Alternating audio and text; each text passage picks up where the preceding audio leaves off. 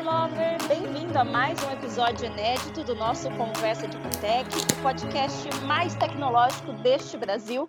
Hoje, mais uma vez, conversando à distância com dois Lovers nossos sobre um assunto super legal que é desenvolvimento, desenvolvedor, toda essa tecnologia maravilhosa dessas pessoas que fazem parte do cerne de toda a tecnologia.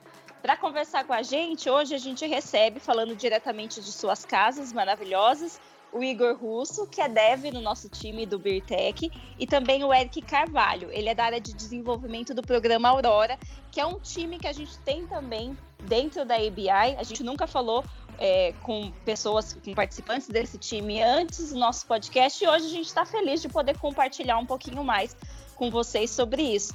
Eric e Igor, obrigada pela presença presença virtual, obviamente, né? Hoje aqui no nosso Conversa de Botec. Bem-vindos aí a mais um episódio. Obrigado, obrigado. O prazer é meu. Obrigado e todo prazer também. Minha mãe vai estar muito orgulhosa de mim quando eu mandar isso aqui para ela. Vai parecer que eu tô no rádio. Vai ser muito orgulho para ela. Então eu tô muito feliz. Aproveita o Dia das Mães chegando, né? Eu acho que ela vai ficar bem feliz mesmo. Boa, boa ideia. Excelente ideia isso daí. Bom, Eric, eu vou começar com você. Como eu expliquei anteriormente, é, é a primeira vez que a gente tem alguém do time Aurora participando do nosso podcast, né, Conversa de Botec, porque o Aurora tem um cerne tecnológico muito forte, né? É, então eu queria que você primeiro explicasse para a gente, principalmente para quem ainda não conhece esse projeto, o que, que é exatamente o projeto Aurora, para depois a gente entrar um pouquinho mais nesse ambiente de dev, né, que é o que vocês dois trabalham mais. Belezinha. Trocando em miúdos de forma bem simples, o, o programa Aurora, é, é, a gente coloca acima de um projeto, porque essa brincadeira tem aí, pelo menos vai levar cinco anos, tá? Para ser concluído. E a ideia é, a gente tem hoje na companhia mais de 17 diferentes ERPs, tá? Para quem não sabe o que é um ERP, é o sistema que liga todas as áreas da companhia, que faz, por exemplo, a logística, conversar com o financeiro e assim por diante. A gente utiliza SAP e é como principal, mas tem outros 17 diferentes RPs na companhia inteira. E a nossa ideia é unificar, basicamente tornar a, a companhia inteira dentro de um RP só, tá? E, e para isso aí nada mais é do que nesse momento o maior projeto SAP do mundo, tranquilamente dizendo, assim, pela magnitude desse programa. E aí o programa começa aqui no Brasil. A gente deve fazer, a gente vai quebrar pelas zonas e a gente está tentando, a gente tá tentando, nós vamos montar aí o Common Template, tá? O Common Template ele passa por Brasil, que tem a, a nossa parte tributária mais difícil, depois nós vamos para o México por causa de questão de PDV, dos pontos de venda, e depois nós vamos para os Estados Unidos. Feito esses três países, a gente acredita que fica muito mais tranquilo fazer o rollout no resto do mundo, tá? Mas é bom sempre lembrar como nós somos da ABI, é, não, nada é muito simples, né? Então, fazendo o Brasil, na verdade, quando estivermos fazendo ali México, vai estar tá toda a América do Sul sendo, já acontecendo rollout nela do que, que gente, como o template que a gente montou no Brasil e assim por diante. Então esse é basicamente o programa Aurora, é, é revisar não só tecnologia, a gente vai vir de SAP, utilizando tudo que o SAP tem de melhor e mais um monte de outras tecnologias que a gente pode trocar mais ideia hoje, mas além disso, revisar processos também, coisas que a gente fazia até hoje de uma forma, então por que, que a nossa cerveja, o preço dinâmico da cerveja, por que, que a gente não pode alterar isso e trabalhar de uma forma mais parecida, de repente, sei lá, como Uber, ou trabalhar mais parecido com, com cupons do iFood e assim por diante. Igor, assim como a gente falou do programa Aurora, que é uma grande revolução, é, tech também de outros aí aspectos que está mudando muito a forma de se trabalhar. A gente sabe que no Birtech, no BIS agora, né, é, também é uma grande revolução, só que dessa vez na nossa relação com os pontos de venda. É, como que é a sua participação dentro desse projeto, desse programa, que também é, é, é de certa forma bem grandioso, né?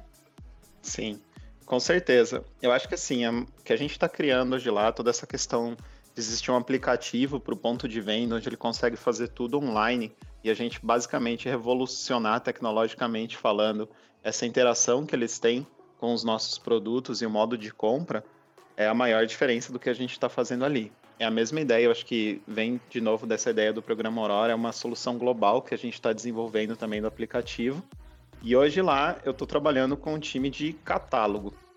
que é responsável, vamos dizer assim, pelo, pelo front page de, de toda essa aplicação. São o que você vai ver inicialmente quando a pessoa abre o aplicativo pela primeira vez, quais são os produtos destinados a ela, quais são as promoções destinadas a ela, entre esse tipo de coisa. Basicamente é isso que acontece hoje lá. Você que tem que fazer a, o cliente aí se apaixonar, digamos, por nós, né? De certa é. forma. Assim, a gente ainda, ainda que o pedaço que eu trabalho como é uma parte mais back-end, a gente não tem tanto visual, mas é um trabalho em conjunto, tanto com o pessoal de front-end, que desenvolve toda aquela parte mais visual da aplicação, que é realmente essa, esse impacto que o, que o cliente vai ter quando ele abrir o nosso aplicativo, mas também do nosso lado ali do back-end, que é toda a lógica de produto, de sistemas que a gente tem por trás, para oferecer sempre é, o melhor que a gente puder ali para aquela página inicial do cliente. Uhum. E Eric, você falou anteriormente aí para a gente de diversas tecnologias que estão sendo usadas no programa Aurora, né? É, da parte de desenvolvimento, né? Que é inclusive a parte que você meio que gerencia. O que, que você pode adiantar para a gente das tecnologias que estão sendo usadas nesse programa? É, a primeira coisa que muda completamente muito parecido com o Salesforce, estou um dia conversar com o time de Sales, o SAP ele é uma plataforma de desenvolvimento, tá? Dá para você desenvolver na linguagem ABAP, tudo dentro do SAP. Entretanto, com lições do passado, a gente viu que isso não é o melhor modelo, e por isso a gente está começando a desenvolver muito fora. Baseado também num, recentemente no episódio que teve sobre o microserviço, é muito na ideia por que, que a gente está indo para fora, porque o SAP é um monolito, tá? Então significa que se a gente começa a desenvolver dentro do SAP, tudo que vai subir para produção pode ter um impacto e derrubar o SAP. E tudo que a gente não quer é toda a parte de faturamento fora, certo, do ar. Então, por causa disso, a gente começa a utilizar muita tecnologia. Então, se olhar o nosso stack tecnológico hoje, é muito parecido provavelmente com o do Birtec ou de qualquer outra área da empresa. Então, a gente usa ali Azure, então é, você vai ter sempre o SAP e aí a gente começa a se comunicar tudo via APIs. Tá? A gente começa a expor APIs do SAP e começar a desenvolver por fora. Então, o que tiver que fazer, faz por dentro do SAP, tipo de transação, só que preciso colocar uma regra de negócio é, um pouco mais complicada ou alguma coisa do tipo, preciso desenvolver uma tela, alguma coisa, tudo isso vai para fora do SAP. Então, nossa tecnologia hoje é Azure, a gente usa Kubernetes, o, usa muito o APIM, o API Manager da Azure, Git, SonarQube, Black Duck, Datadog, é, nossa principal é, linguagem de programação hoje é o Node.js, por exemplo. Então, nosso stack fica muito parecido com qualquer outro da companhia. E é, uma das visões disso é como a gente foi para esse caminho justamente para conseguir compartilhar com outros times e pegar lições aprendidas de outro time. Então, por exemplo, a gente está desenvolvendo agora uma aplicação e a gente tem que se preocupar com algumas coisas de AKS, de Kubernetes. A gente trocou muita ideia com o pessoal da Ambev da HBCs, o time lá da Elaine, tudo para entender como é que eles estão fazendo hoje, para não começar do zero, por exemplo. Então, uma das grandes mudanças também desse programa é como que a gente consegue aproveitar coisas que a companhia, outros times já fizeram já. Tá? Então, o, nosso stack é bem, bem genérico justamente por causa disso. E qual que é o principal desafio, né, nesse sentido, Eric? Porque a gente vê o tamanho disso tudo e o, número de ferramentas e tecnologias que vocês usam e até essa integração, né, de Ambev outras empresas e, e, outras coisas que já foram construídas ao longo aí da história ABI, da história da nossa companhia. Como é que funciona para gerenciar tudo isso, né, e fazer com que esse, esse programa avance aí nesse prazo que vocês têm aí de implantação dele, né, de implementação dele? É, o prazo é um desafio, tá? O prazo que a gente tem colocado é bastante agressivo, mas a gente tem dado conta, até aqui o que teve que entregar nós entregamos. Mas o maior desafio são pessoas mesmo, é a quantidade de pessoas, tá? Se a gente olha hoje dentro do programa Aurora, a gente quebra ali que a gente chama de workstream, ou pode chamar de frentes, são mais ou menos, sei lá, oito frentes. Cada frente dessa vai ter muitas vezes duas, três, até cinco subfrentes. Então, eu vou dizer para vocês, é, a, gente, a gente tem utilizado o Scrum aqui. O maior desafio é avançar as sprints junto. Então, por exemplo, hoje eu, vamos lá, vamos começar um sprint hoje e eu preciso trabalhar num end-to-end -end lá, por exemplo, de nota fiscal. Eu preciso que todas as, como o SAP é um monolito e ele é um RP trabalha totalmente integrado, eu preciso que, se eu vou começar a desenvolver alguma coisa de nota fiscal agora para o lado de logística, o pessoal, por exemplo, de mercadoria, o pessoal de financeiro saiba. Porque eu vou, eu vou gerar dependências. O mais difícil é isso, como é que você controla as dependências entre as próprias frentes. E a gente está falando aí, ontem a gente estava se organizando, tinha mais de 200 pessoas num call para poder organizar isso. Esse é o maior desafio. Como é que você faz as frentes avançarem juntos com as suas dependências. Esse, sem dúvida, é o maior desafio. Não é nem tecnologia, manter o sistema de pé acaba sendo até mais simples. Essa fase do projeto que a gente está, esse é o maior desafio, sem dúvida. É, e eu imagino que agora, com esse momento que a gente está vivendo, né, cada um na sua casa, a gente não tem essa, essa troca, é, digamos assim, próxima física, né, entre as pessoas do escritório, talvez o desafio tenha é, se consolidado ainda mais. É, queria perguntar para você, Igor, depois eu volto com você, Eric, sobre isso, né? Como é que está sendo fazer esse desenvolvimento, né, do catálogo, enfim, pensando em novas perspectivas que essa quarentena trouxe para a gente. Tem mudado muito aí a rotina, é, até as perspectivas de trabalho aí de vocês? Ah, eu vou ser bem sincero, eu não sinto tanto. É, já vim de outras empresas onde também eu já estava, de certa forma, acostumado a trabalhar remoto. Eu acho que dentro desse mundo de TI é algo que a maioria dos profissionais já estão acostumados a fazer. E o, o, time, acho que eu tenho um pouco de sorte também, mas no geral do que eu vejo, acho que não vai diferir muito do que eu estou falando aqui. Mas o time também tem uma maturidade muito legal, o time que eu trabalho lá. Então a gente consegue seguir os processos, seguir tudo que a gente fazia dentro do escritório, às vezes até com um pouco mais de agilidade, só que de casa mesmo. Então eu acho que, que apesar dessa quarentena, é ruim que você não pode sair de casa depois do trabalho, mas falando do trabalho em si, eu acho que, que a gente está conseguindo dar um handle nisso tudo e tá, as coisas estão caminhando bem legal. E no BIS hoje, qual que é o principal desafio né, para vocês é, na área de dev? Ah, tem vários. A gente. eu acho que hoje a gente bate muito na tecla de, de performance. Eu acho que é um, questão do que a gente chama de hurdles, que é o tempo de resposta dos nossos sistemas nas diferentes telas e aplicações que a gente tem é, dentro do nosso aplicativo hoje. Então, eu acho que isso é um grande desafio que todo mundo meio que está trabalhando junto para a gente conseguir. Regra de negócio é sempre um desafio, a gente conseguir atender a zona, saber qual a real necessidade dela, até porque para cada zona a gente pode ter um, uma forma de se trabalhar diferente. Então, o pessoal de business é sempre muito dedicado a entender isso, trazer isso para a gente, para a gente conseguir transformar isso em código e se tornar uma coisa sempre mais palpável. E, claro, sempre pensando no melhor para a POC, para quem vai utilizar o aplicativo. E Eric, para você, no programa Aurora, esse, esse, período de quarentena, ele tem impactado no trabalho, tem feito com que vocês revisem alternativas para o futuro, não só do trabalho remoto, mas também de soluções mesmo, né, que vocês estão criando aí para a IBI de uma forma geral? É, do trabalho remoto tem sido surpreendentemente positivo, tá? O pessoal tem, por mais que boa parte do time nunca tinha trabalhado remoto, conversando com alguns aí, é, ainda assim, a vontade de fazer acontecer tem superado os obstáculos normalmente do trabalho remoto. O que ajuda muito são tecnologias, né? Então a gente tem um time ali de agilidade que tem trazido boas ferramentas. Então, quando para issue tracking, que a gente foi de Azure DevOps, foi uma excelente escolha. A forma como a gente está podendo organizar as sprints, fazendo as rotinas, as cerimônias, que esse tem sido o segredo para a gente, manter os pontos, de, os horários certinho para poder se comunicar com o time, um respeitando os sinais ali, tipo, o Zoom tá em busy, ou tá, tá ele tá away, ou se tá online. Esse tipo de coisa tem ajudado muito. Tá, no, no dia a dia e feito com que tenha sido mais simples trabalhar nessa quarentena. Uma outra ferramenta que tem ajudado muito a gente, principalmente nessa fase que a gente precisa entender as dependências de atividades para montar as sprints, é o Miro.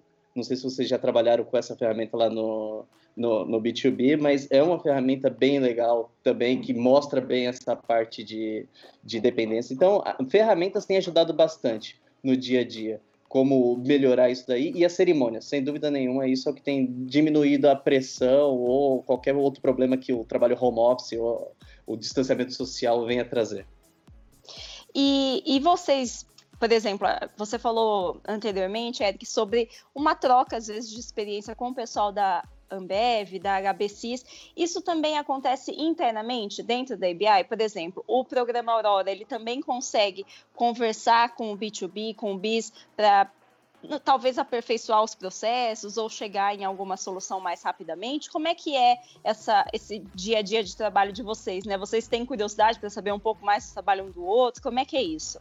Sim, sim. Isso aconteceu um pouco mais alguns meses atrás. Confesso que com a parte do B2B, hoje menos. A gente tem contatos lá, então recentemente a gente tinha que tomar algumas decisões, por exemplo, sobre API Management. E a gente recorreu ao time do B2B para entender como é que eles estavam trabalhando.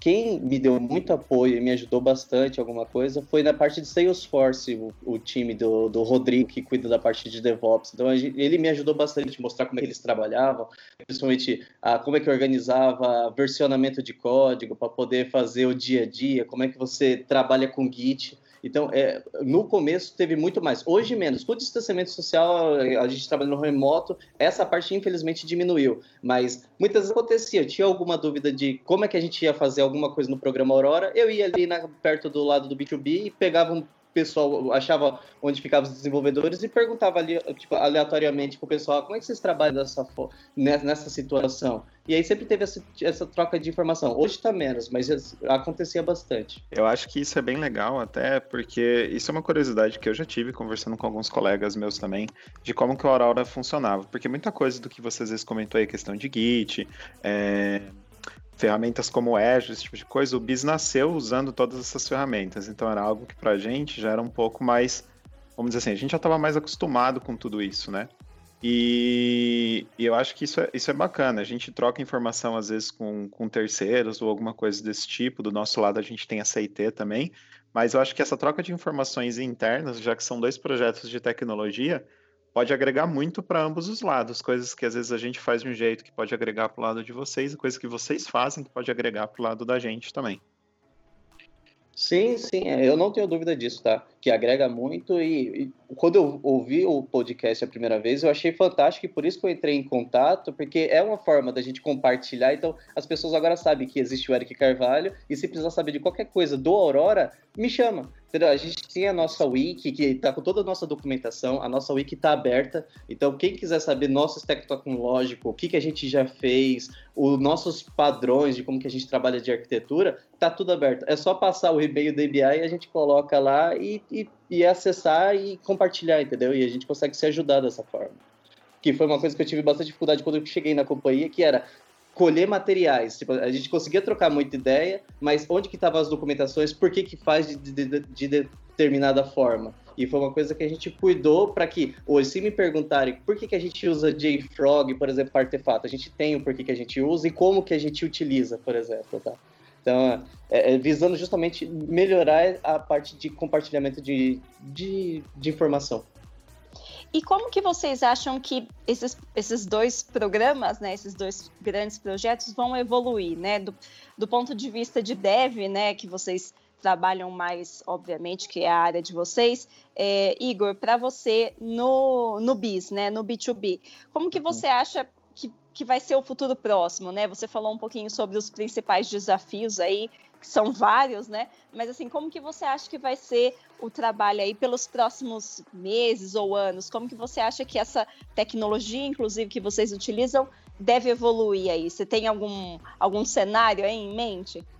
É difícil responder, mas eu acho assim, eu acho que no meu ver, né, a gente precisa buscar sempre uma aplicação que ela tenha uma estabilidade muito boa, como eu já disse também a questão de performance e tudo isso, uma usabilidade muito legal e, e um visual bacana, que é o que, que realmente passa para o usuário. A gente, no meu caso, ali, eu trabalho ali no back-end, não é algo muito visual, mas a gente sabe que o que pega quando o usuário vai usar é mais a parte visual. E lógico, quando ele faz um pedido, aquilo ir sem nenhum problema, ele conseguir fazer isso com agilidade, ser veloz a aplicação, entre outros fatores. Então eu acho que assim, essa é a evolução que, que o pessoal mais busca e eu acho que a gente está tá caminhando para atingir esse objetivo, com certeza.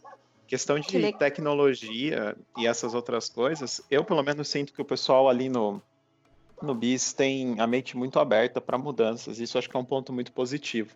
Hoje a gente tem questão do back-end predominantemente Java ali, mas nada impede disso mudar ou da gente vir com algum novo framework ou qualquer outra coisa que a gente queira mudar também. Então, eu acho que os profissionais ali tem gente com muita bagagem de mercado e muita ideia boa. E o pessoal está sempre em comunicação e sempre buscando como melhorar isso, como tornar as coisas melhores. É, essa versatilidade, eu imagino que seja um dos, dos pontos positivos mais importantes, inclusive para qualquer empresa tech, né? É, as pessoas conseguirem trabalhar com essa mudança rapidamente, se adaptar, enfim, e não ter medo de tentar algo novo. Eu não sei se isso também é válido aí para o programa Aurora, acredito que sim, né, Eric? Sim, se, se pegar até a forma como nós montamos a nossa governança, nós temos um time central de arquitetura que cuida de engenharia, que vai cuidar das boas práticas, vai cuidar de documentar tudo que está acontecendo, mas dentro dos Scrum Teams, o que sempre vai ter pelo menos lá um desenvolvedor ABAP e um desenvolvedor para soluções não, não SAP, que vai ser Node.js, pode ser Python, pode ser qualquer outra linguagem é, eles têm total liberdade para trabalhar da forma que eles quiserem, no final das contas, desde que esteja alinhado com o time de arquitetura. Mas a gente vem para montar guides, não para poder ficar impedindo eles trabalharem de, de, de ou é, inovarem ou utilizar um stack diferente. O nosso trabalho é entender como é que eles estão rodando, se está dando certo, e se estiver dando certo, a gente incorpora isso para dentro do programa e coloca como oficial, sabe? Entende o que eu quero dizer? Mas a gente montou o time pensando nisso, como é que a gente continua inovando, trazendo coisas novas e não ingesta o time. Bom, Eric e Igor, eu agradeço aí a, a, participação de vocês aqui. Acho que ficou um pouco mais claro para quem acompanha o Conversa de Botec o que, que é o programa Aurora, né? Por que, que ele é tech, por que, que ele é tão revolucionário aí e um pouquinho mais do ser desenvolvedor dentro do BIS, é uma coisa que a gente já falou um pouquinho aqui, mas é sempre muito legal saber como é que vocês têm trabalhado, enfim, como é que o projeto tem evoluído aí, a gente fica sempre muito feliz de acompanhar todo esse crescimento. Obrigada mais uma vez, viu, pela paciência, por conversarem com a gente aqui. É sempre um prazer e o Conversa de Boteco vai estar sempre aberto aí para as nossas futuras conversas. Obrigada, viu, Eric e Igor. Imagina, eu que agradeço. Não, eu agradeço também o espaço. Foi bem legal participar disso, principalmente porque do, o programa Aurora vai trazer o SAP, desmistificar que o SAP é uma coisa feia, que não funciona, e daqui a pouco vocês vão começar a ver um monte de telinha que é SAP. Então é bem legal a gente estar junto aqui para não ser tão surpresa quando começar a aparecer várias coisas do SAP para porque a gente tem tantos clientes interno ABI como também externo. Então, e é muito bom saber mais sobre o BeerTech e o que, que eles têm feito, porque os, os sistemas vão conversar mais cedo ou mais tarde. Então, obrigado pelo espaço. Gente, muito obrigada. Até a próxima edição. E para você que acompanhou o nosso podcast até aqui, não esqueça de acompanhar a gente nas redes sociais e ficar de olho aqui nas plataformas Spotify, Deezer, para acompanhar nossos próximos episódios e ficar por dentro de todas as novidades tech. Obrigada pela companhia até o próximo episódio. Tchau, tchau.